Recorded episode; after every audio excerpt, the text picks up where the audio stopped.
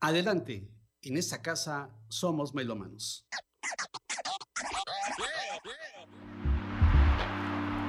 Aquí oímos discos de vinilo, música en cassette, grabaciones en disco compacto, sonidos digitalizados y géneros musicales diversos, acompañados de historias, anécdotas y citas literarias con Germán Martínez Aceves.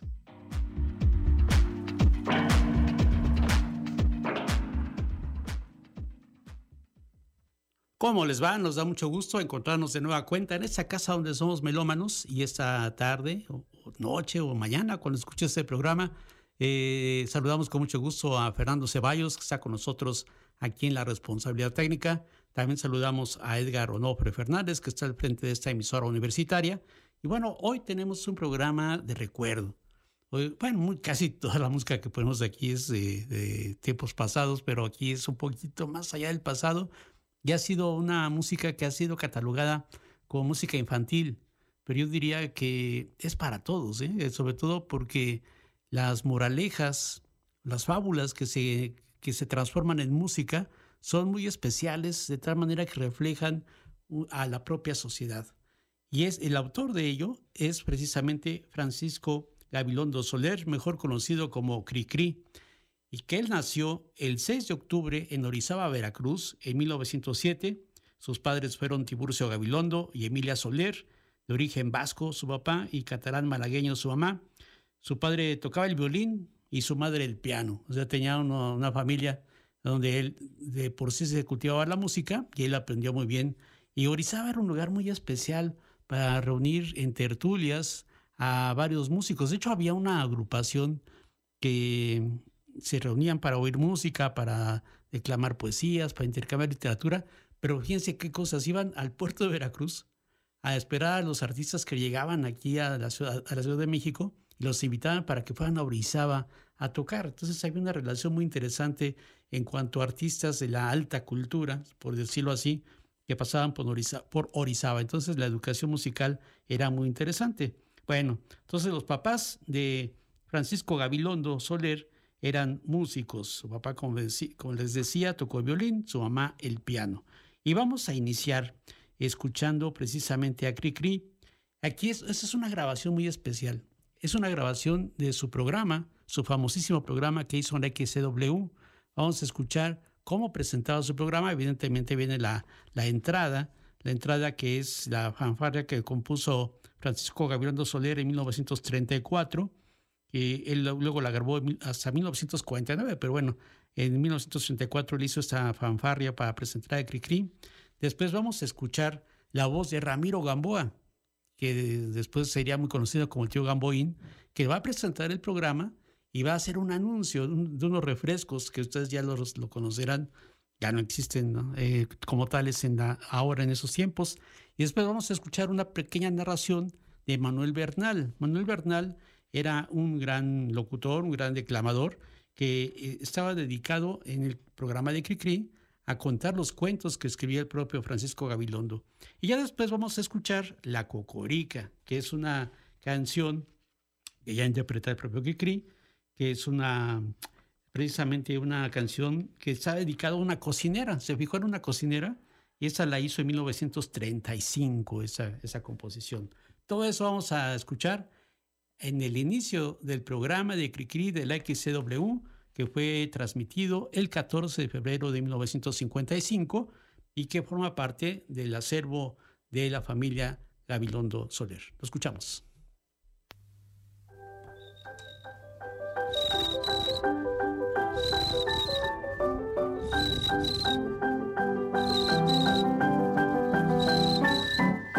¿Quién es el que anda aquí? Es cri cri, es cri cri. ¿Y quién es ese señor?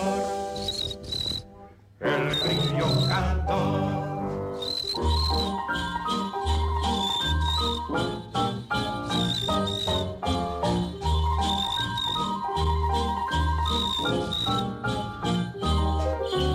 ¿Quién es el que anda aquí? Es cri cri, es cri cri. ¿Y quién es ese señor. El grillo cantor.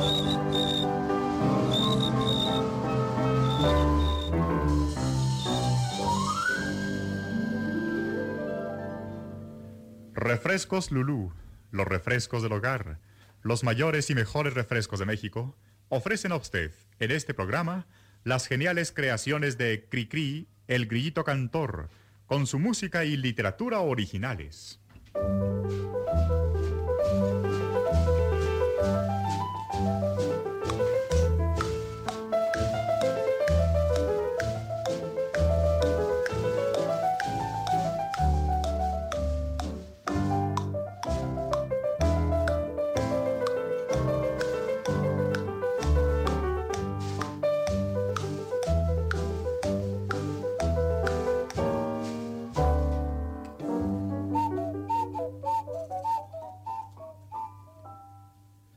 ¿No es admirable esa constancia, esa eterna puntualidad del cucú?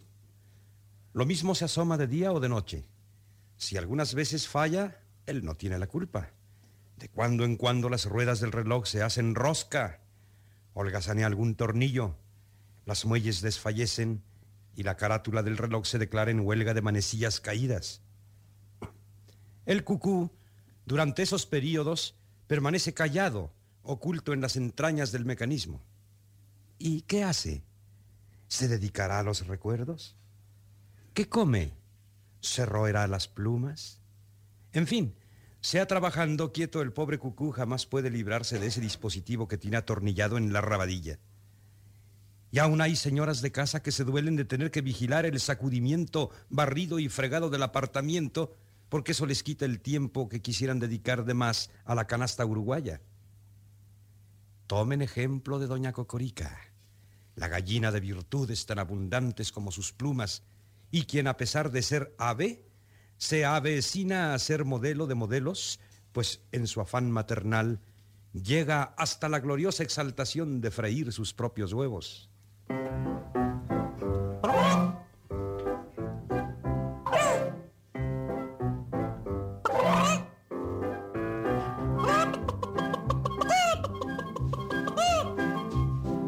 Allá en la cocina, en el fogón, está doña gallina echando carbón. Necesita lumbre para cocinar, porque sus pollitos quieren almorzar y a tiempo que maneja el soplador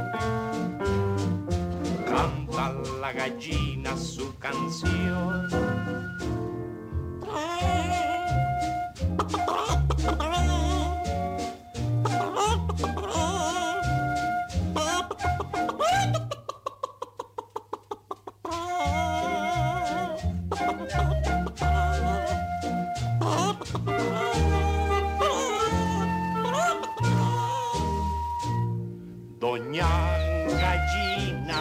salió a pasear con sus pollitos por el corral. La cocorica les hace ver lo que un buen pollo debe saber. Escucha, pollito, no debes correr, pues eres pequeño, te puedes perder. A los pollos tontos se los comerán los pájaros, gatos o el gavilán.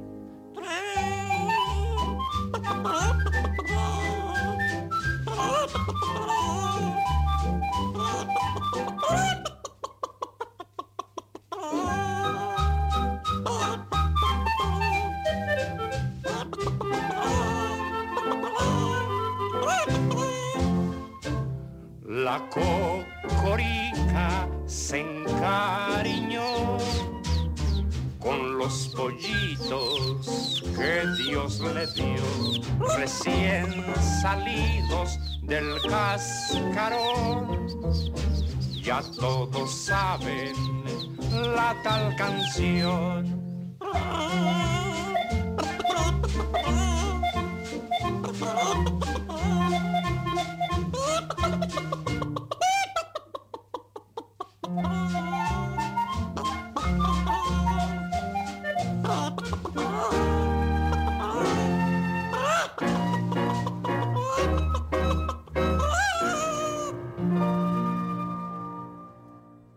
La Cocorica, que fue eh, pues ejecutada, como decíamos hace un momento, eh, en el programa de radio que tenía Cricri, que forma parte de esa grabación, que se realizó el 14 de febrero de 1955.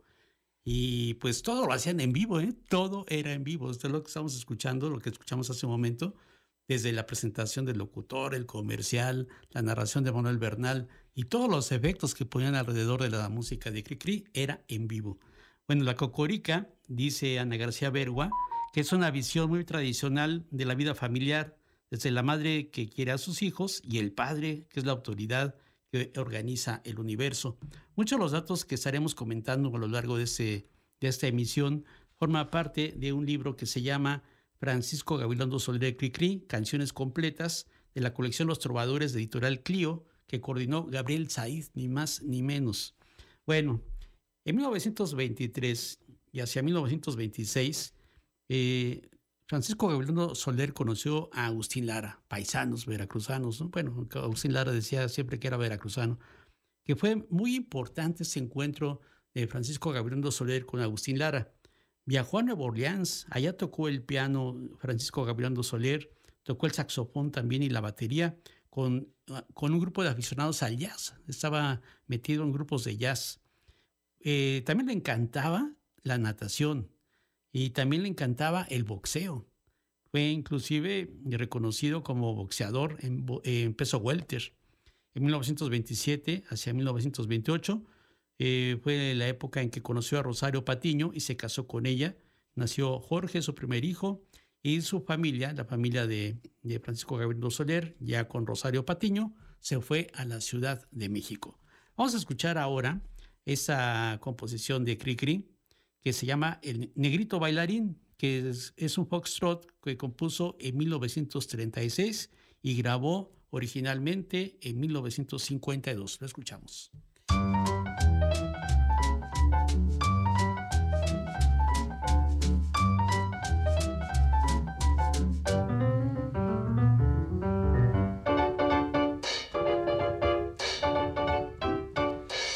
Sospechas que traigo aquí será todo para ti. Dulce no es, fruta no es, nieve tampoco es. Si me dices lo que será, te pertenecerá. Piensa despacito para adivinar. Abre la caja, es un juguete de hoja de lata para ti un negrito bailarín de bastón y con bombín, con clavel en el ojal, pero que se porta mal. ¡Ey, amigo! Lo compré para ver bailar a usted. Perezoso, mueva los pies. Dale cuerda y ya verás cómo se acuerda y puede bailar. Morenito, vamos a ver si por fin se anima usted y nos baila algo de tap.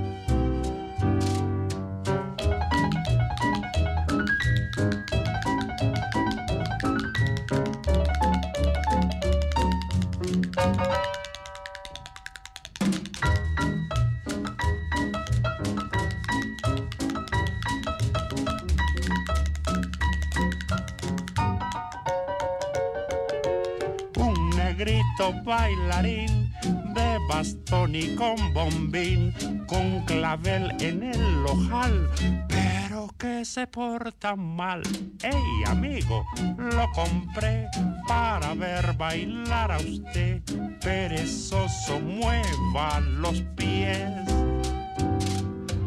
Dale cuerda y ya verás se acuerda y puede bailar. En Moreno, vamos a ver si por fin se anima usted y nos baila algo de tap.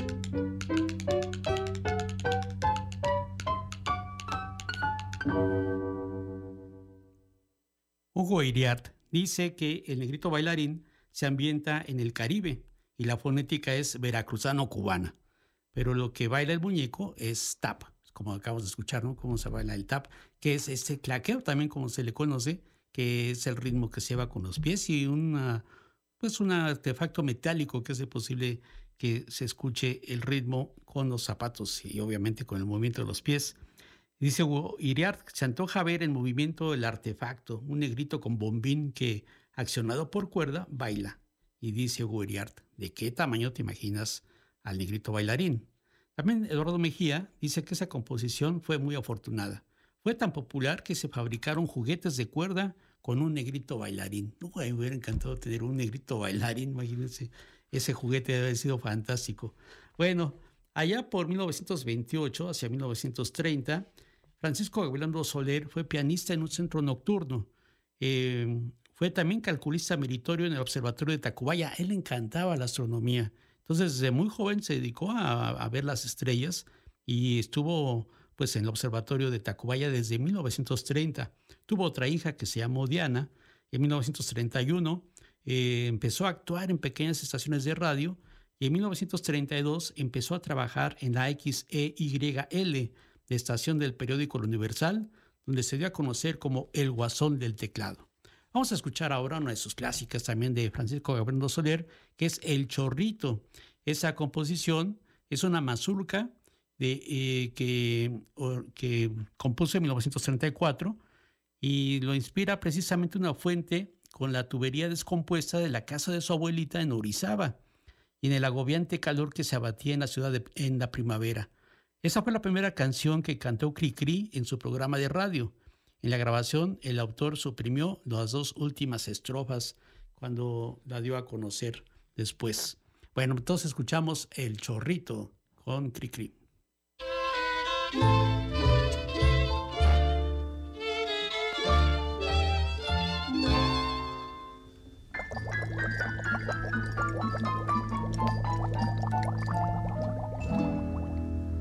la gota de agua que da la nube como regalo para la flor.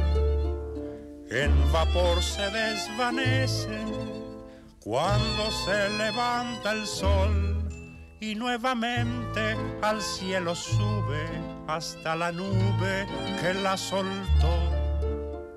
La gotita sube y baja, baja y sube al compás de esta canción. Allá en la fuente había un chorrito, se hacía grandote, se hacía chiquito. Allá en la fuente había un chorrito, se hacía grandote, se hacía chiquito. Estaba de mal humor, pobre chorrito, tenía calor. Estaba de mal humor, pobre chorrito tenía calor.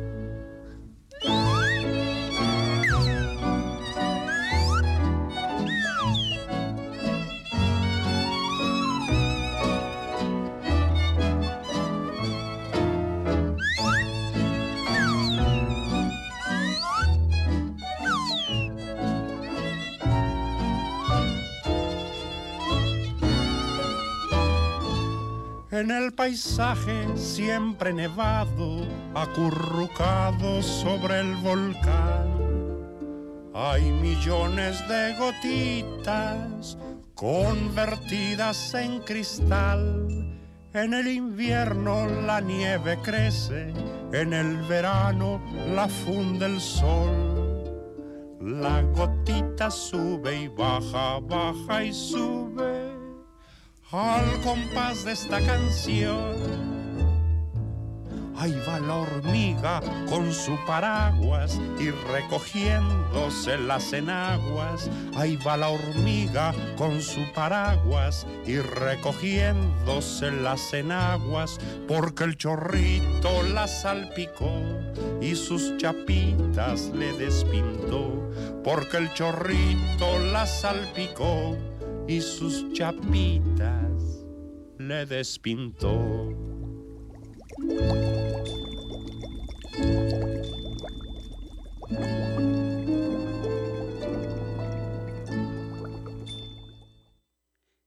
En esa mazurca que hizo Cricri para hablar del chorrito, pues nos recuerda a la pluviosilla, es decir, Orizaba, y hace todo un tratado meteorológico, ¿no? Es bien bonita esta letra que dice la gota de agua que da la nube como regalo para la flor, en vapor se desvanece cuando se levanta el sol, y nuevamente al cielo sube hasta la nube que la soltó, la gotita sube y baja, baja y sube al compás de esta canción. Es todo un proceso y todo el ciclo de que, que tiene el agua, que va a la nube, baja con lluvia, en fin, toda una, pues una composición muy bien elaborada para explicar el proceso de la lluvia, el proceso del agua. Bueno, en 1933, Francisco Gabriel Soler debutó en la Plaza de Tacuba como torero también. Habíamos platicado que fue nadador, fue boxeador y también torero. Y también eh, no dejó el boxeo, como les decía hace un momento, y estuvo en el campeonato de boxeo welter del Distrito Federal, como se llamaba antes la Ciudad de México. Entró en, en ese momento en contacto con Emilio Tuero y Ramón Armengol, quien componía canciones. Entonces trabajó en la XYZ, que también bajo el mote del guasón del teclado, y empezó a hacer algunas composiciones que eran de crítica social. Hacía críticas sobre los chismes, como sobre la cuestión política.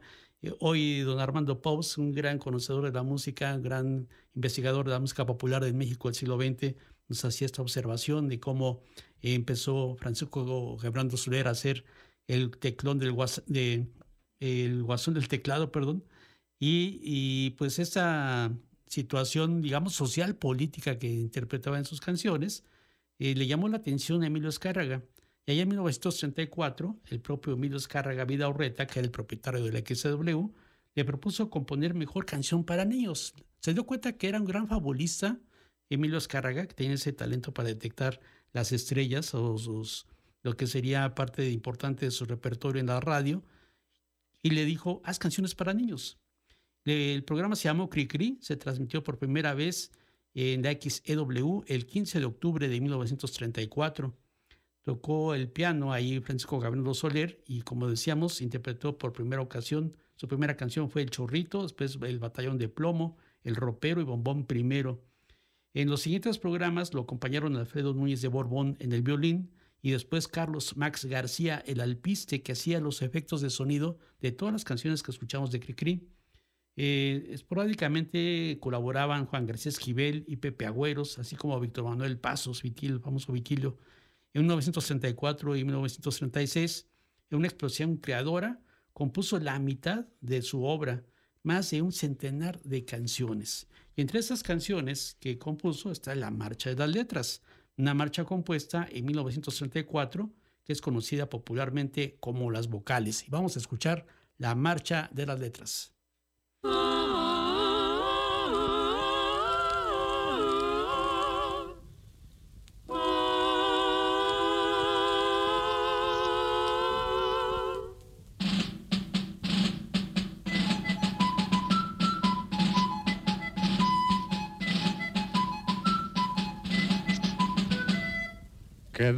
Toditos los libros abiertos ha sido la orden que dio el general. Que todos los niños estén muy atentos. Las cinco vocales van a desfilar. Primero verás que pasa la A. Con sus dos patitas muy abiertas al marchar, ahí viene la E, alzando los pies el palo de en medio es más chico, como ves, aquí está la I, la sigue la O.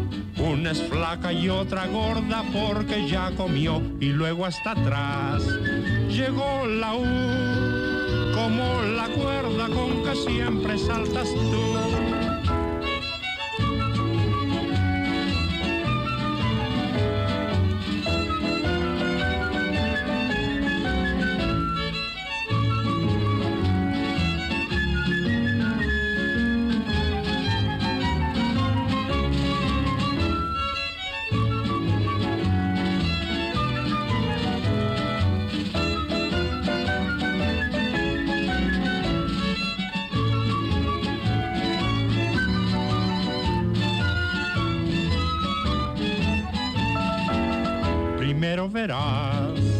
Que pasa la A.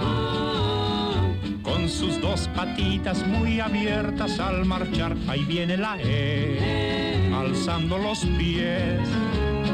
El palo del medio es más chico, como ves, aquí está la I, la sigue la O. Una es flaca y otra gorda porque ya comió y luego hasta atrás llegó la U, la cuerda con que siempre saltas tú.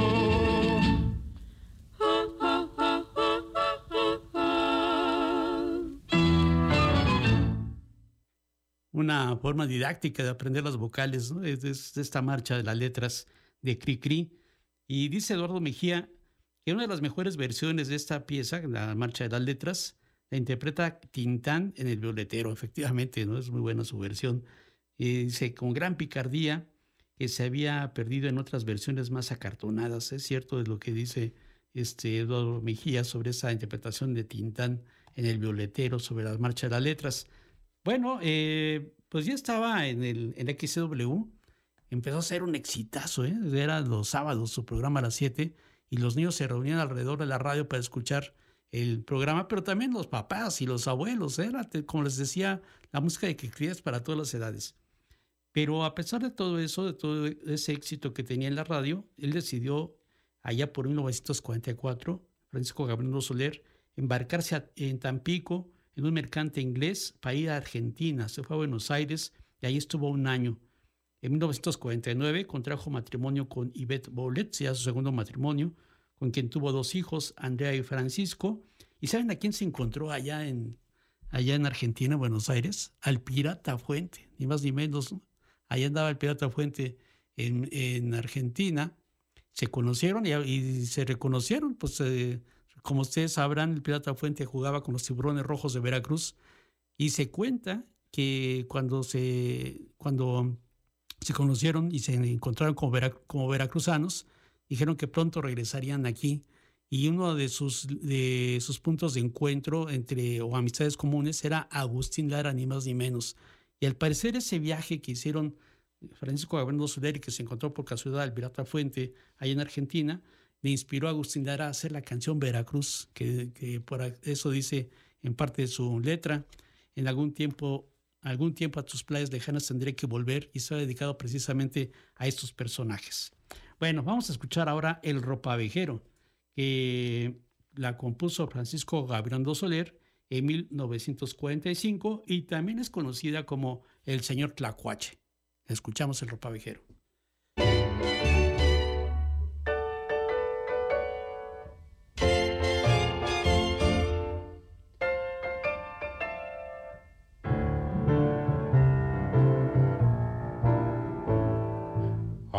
en el tlacuache, cargando un tambache por todas las calles de la gran ciudad.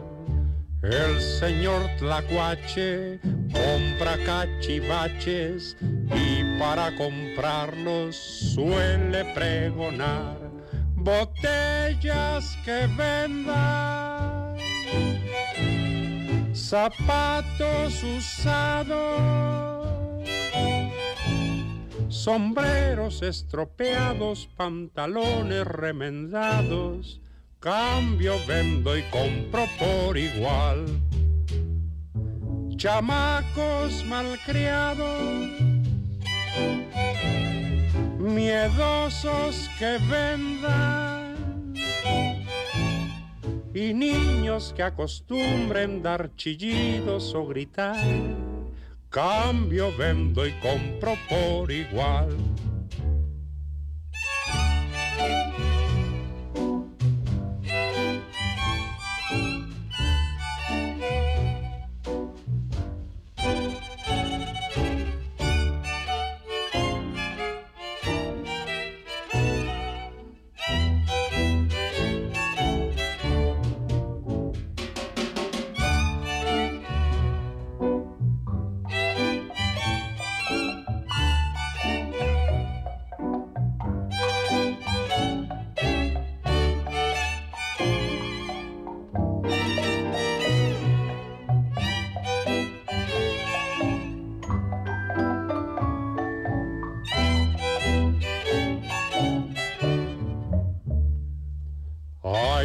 El tlacuache cargando un tambache por todas las calles de la gran ciudad. El señor Tlacuache compra cachivaches y para comprarlos suele pregonar papeles que vendan, periódicos viejos, tiliches chamuscados y trebejos cuatrapeados. Cambio, vendo y compro por igual. Comadres chismosas, cotorras latosas. Y viejas regañonas pa' meter en mi costal Cambio, vendo y compro, compro, vendo y cambio, cambio, vendo y compro por igual. El pregón en la calle del ropavejero, eh, a ritmo de blues, es un blues el que compuso Francisco Gabriel Soler sobre el ropavejero, o el señor Tlacuache, como se le conocía, y se adelantó esa grabación que pasa eh, primero en la Ciudad de México y ahora ya pasa aquí en Jalapa también, la niña que que, este, que anda en su grabación, se compran colchones y ya saben ustedes todo, todo lo que dice, ¿no? Pero aquí en este caso este, habla de chamacos malcriados, miedosos, habla de tiliches chamuscados, de comadres chismosas, cotorras latosas y en un blues muy sabroso del ropavejero. Bueno, como les comentaba, eh, Francisco Gabilondo Soler era astrónomo aficionado desde que era adolescente y en 1951 ingresó a la Sociedad Astronómica de México, eso fue el 31 de octubre. Y en 1958, fíjense lo que pasó, en 1958, la Secretaría de Educación Pública prohibió el uso de las canciones de Cricri. Oh, y es lo que no conocieron la música que ahora, o lo que, lo que ahora oímos, ¿no? En el 58, la Secretaría de Educación Pública prohibió las canciones de Cricri, sobre todo en las escuelas preescolares, porque consideraban que no era adecuada para niños. Y eso fue por recomendación de Luis Sandy y Rosaura Zapata. Bueno, vamos a escuchar precisamente para... Eh, esa canción llamó mucho la atención en aquella época a, las, a la sociedad de las buenas costumbres. Esa sabroso danzón rumba que se llama Tete, que es este, también tiene un puente musical con mambito muy sabroso que fue compuesto en 1950, 1950 y así es lo que vamos a escuchar. TT.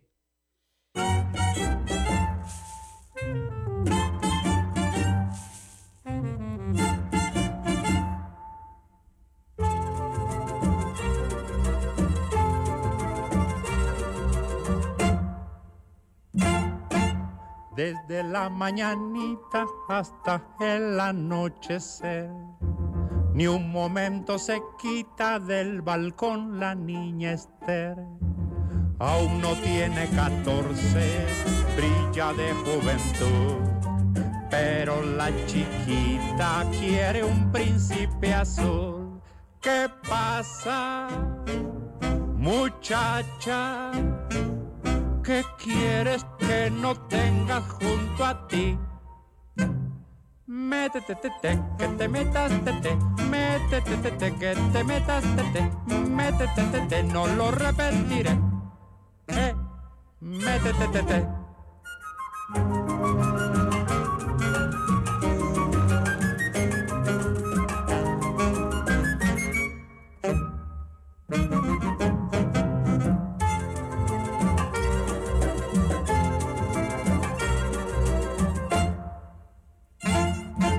Lágrimas o consejos no la pueden convencer. Sigue en los balcones y a lo lejos mira Esther. Solo pasan morenos y uno que otro gandul. Pero nuestra niña quiere un príncipe azul. Escucha, pequeña ¿Qué harán tus muñequitas ya sin ti? Métete, te, que te metas, te, te. Métete, te, te, que te metas, te, te. Métete, te, te, no lo repetiré. Hey, métete, te, te.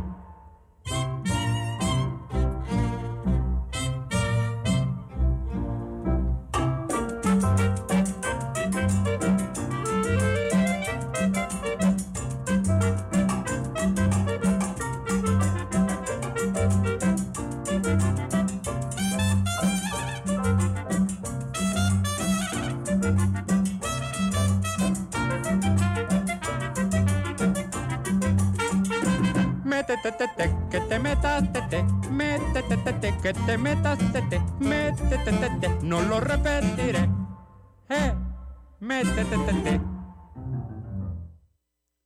Ah, qué sabrosa composición de Métete. Y dice Eduardo Mejía que es imposible escuchar esa canción sin recordar la frase para describir las expectativas de amor de las adolescentes en una nostalgia del futuro. Los mayores que ya vivieron eso quisieron evitarle sufrimientos a los adolescentes. Los niños siguen jugando sin darse cuenta de que, o las niñas y niños siguen jugando sin darse cuenta que pues ya no, no son como eran antes, como niños, y ahora ya están despertando a otras inquietudes, dice Eduardo Mejía.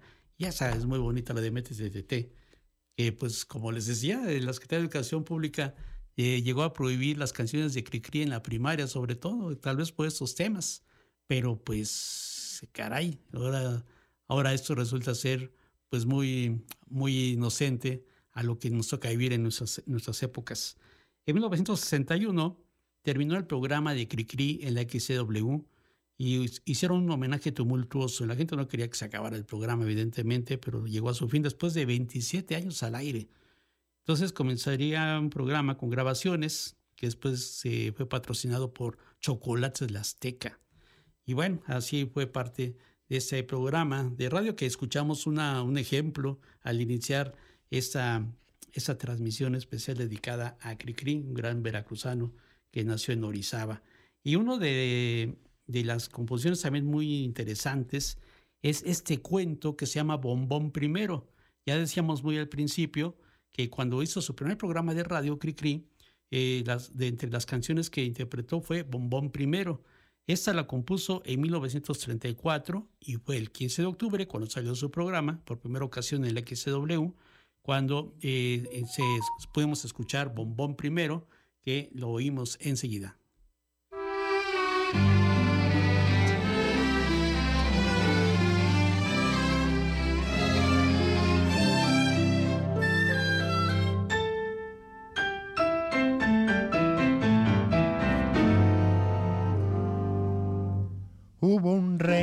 Castillo con murallas de membrillo, con sus patios de almendrita y sus torres de turrón. Era el rey de chocolate con nariz de cacahuate. Y a pesar de ser tan dulce, tenía amargo el corazón. La princesa Caramelo no quería vivir con él, pues al rey en vez de pelo le brotaba pura miel. Ay, aquel rey al ver su suerte comenzó a llorar tan fuerte que al llorar tiró el castillo y un merengue lo aplastó.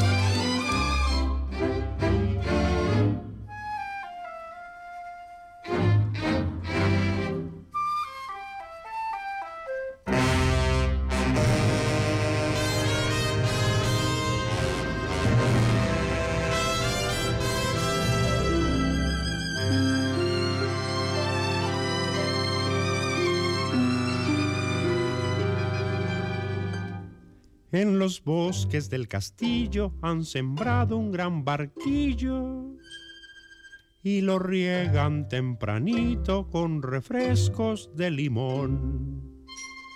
En el lago la cascada es de azúcar granulada y el arroyo en vez de piedras va arrastrando colación. La princesa Caramelo a su paje Pirulí lo mandó con el monarca a decir por fin que sí.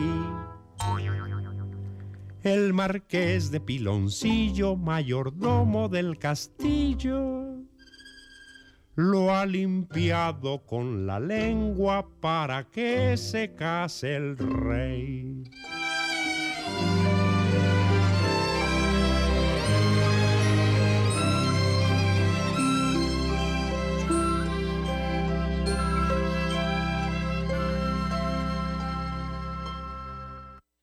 Sí, sin duda es un cuento muy dulce y tiene toda la composición musical ideal para recordar esas historias monárquicas y en ese caso de un rey que era muy triste, ¿no? que no quería que se no, quería casarse con ella la princesa hasta que finalmente lo logra. Toda una historia muy bonita que hace un cuento cri-cri de manera musical. En 1963, ya que no tenía su programa de radio, Carlos Amador estrenó la película Cri-Cri, El Grito Cantor, con la actuación de Ignacio López Tarso y con dibujos animados de Walt Disney, que por cierto Walt Disney quiso uh, pues tener en la propiedad de la música de Cricri y nunca quiso Francisco Gabriel Soler de que su música quedara en las manos de esa compañía importante de los Estados Unidos. Algunos piensan que esa película no fue muy afortunada y al mismo tiempo también salió un álbum que seguramente en muchas casas estaba, eh, eh, pues era parte de las familias de México de aquel momento, que era un álbum de selecciones, ustedes recordarán los que tengan memoria que les tocamos los discos de selecciones, los cuentos y canciones de Cricri, que tenía 52 canciones y cuentos narrados por Manuel Bernal. Yo creo que cuando menos de, de 10 casas, cuando menos 7 tenían este álbum. Era muy popular el álbum de, de los cuentos y canciones de Cricri.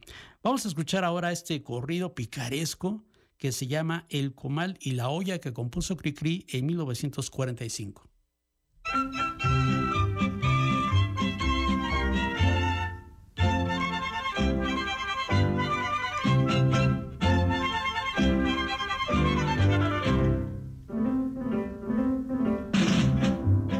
El comal le dijo a la olla, Oye, olla, oye, oye, si te has creído que yo soy recargadera, búscate otro que te apoye. Y la olla se volvió hacia el primero, peladote, majadero. Es que estoy en el hervor de los frijoles y ni ánimas que deje paraste todo el brasero.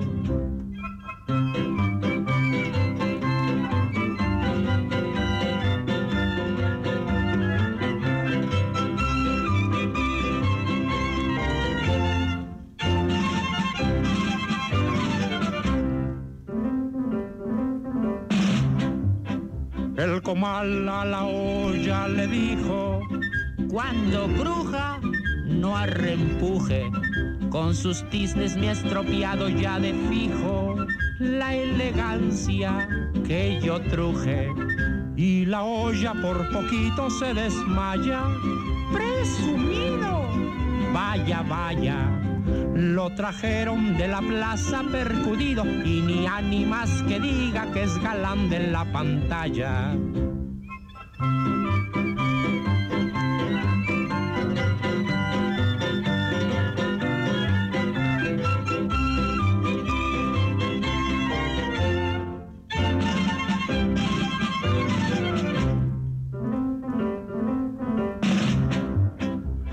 Comal le dijo a la olla, no se arrime, fuchi fuchi, se lo he dicho a mañana, tarde y noche, y no hay modo que me escuche. Mas la otra replicó metiendo bulla, ay rascuache, no me juya. Si lo agarro lo convierto en tepalcates y ni ánimas que grite pa' que venga la patrulla.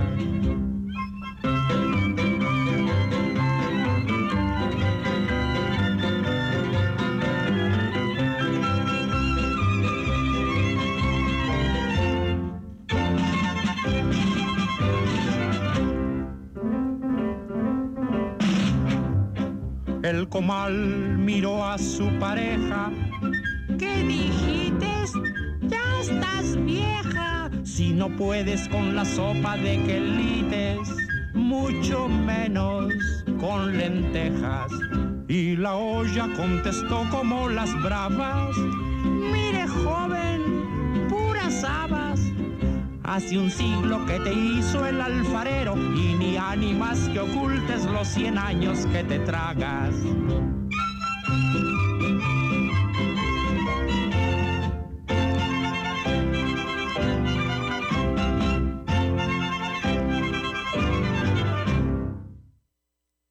Nos recuerda aquellos eh, diálogos en la carpa, este, el comal y la olla, muy ingeniosa, muy divertida y pues un clásico, ¿no? De esa manera de, llevarse también entre la gente de barrio, ¿no? El, el, comal y la olla.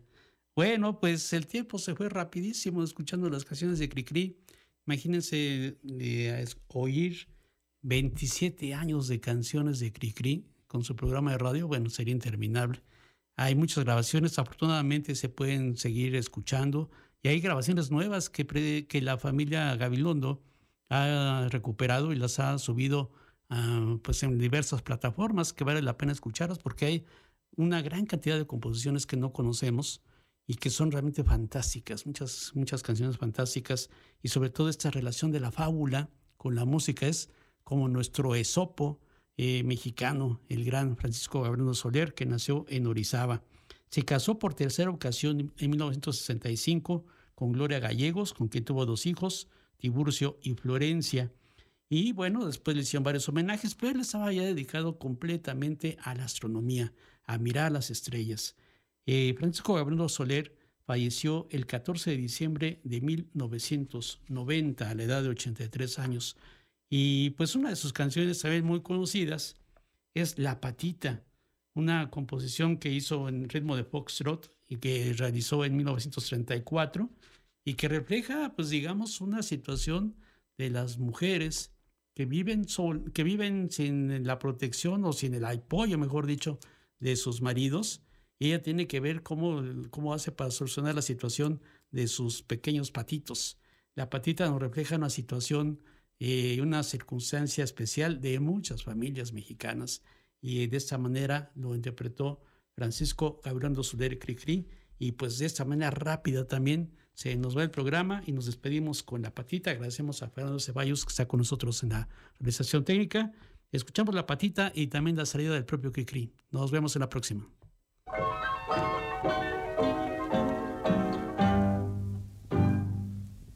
La patita de canasta y con rebozo de bolita. Va al mercado a comprar todas las cosas del mandado.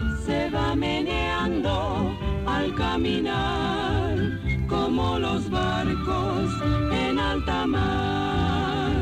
La patita va corriendo y buscando en su bolsita centavitos para darles de comer a sus patitos, porque ya sabe que al retornar toditos ellos preguntarán. ¿Qué me trajiste, mamá cuacua? ¿Qué me trajiste,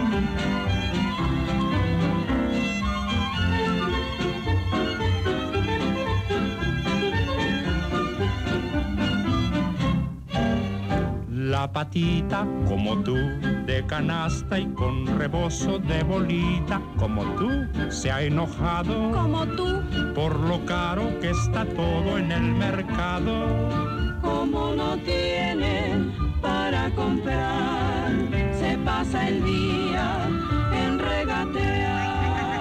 Sus patitos van creciendo y no tienen zapatitos.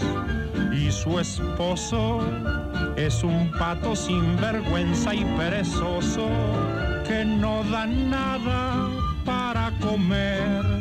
Y la patita, pues qué va a hacer? Cuando le pidan, contestará. Coman mosquitos, cuaracuacuac.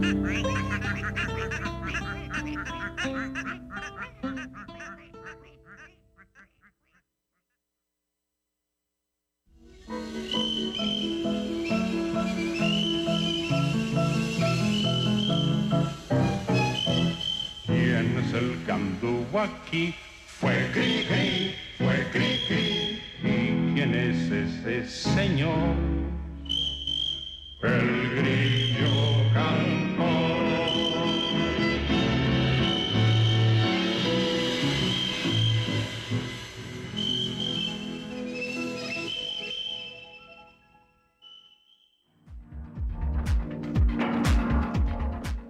Y bien, por hoy recogemos todos nuestros materiales discográficos y bibliográficos y los invitamos a que nos visiten la próxima semana aquí en Radio Universidad Veracruzana, porque recuerden, en esta casa somos melomanos.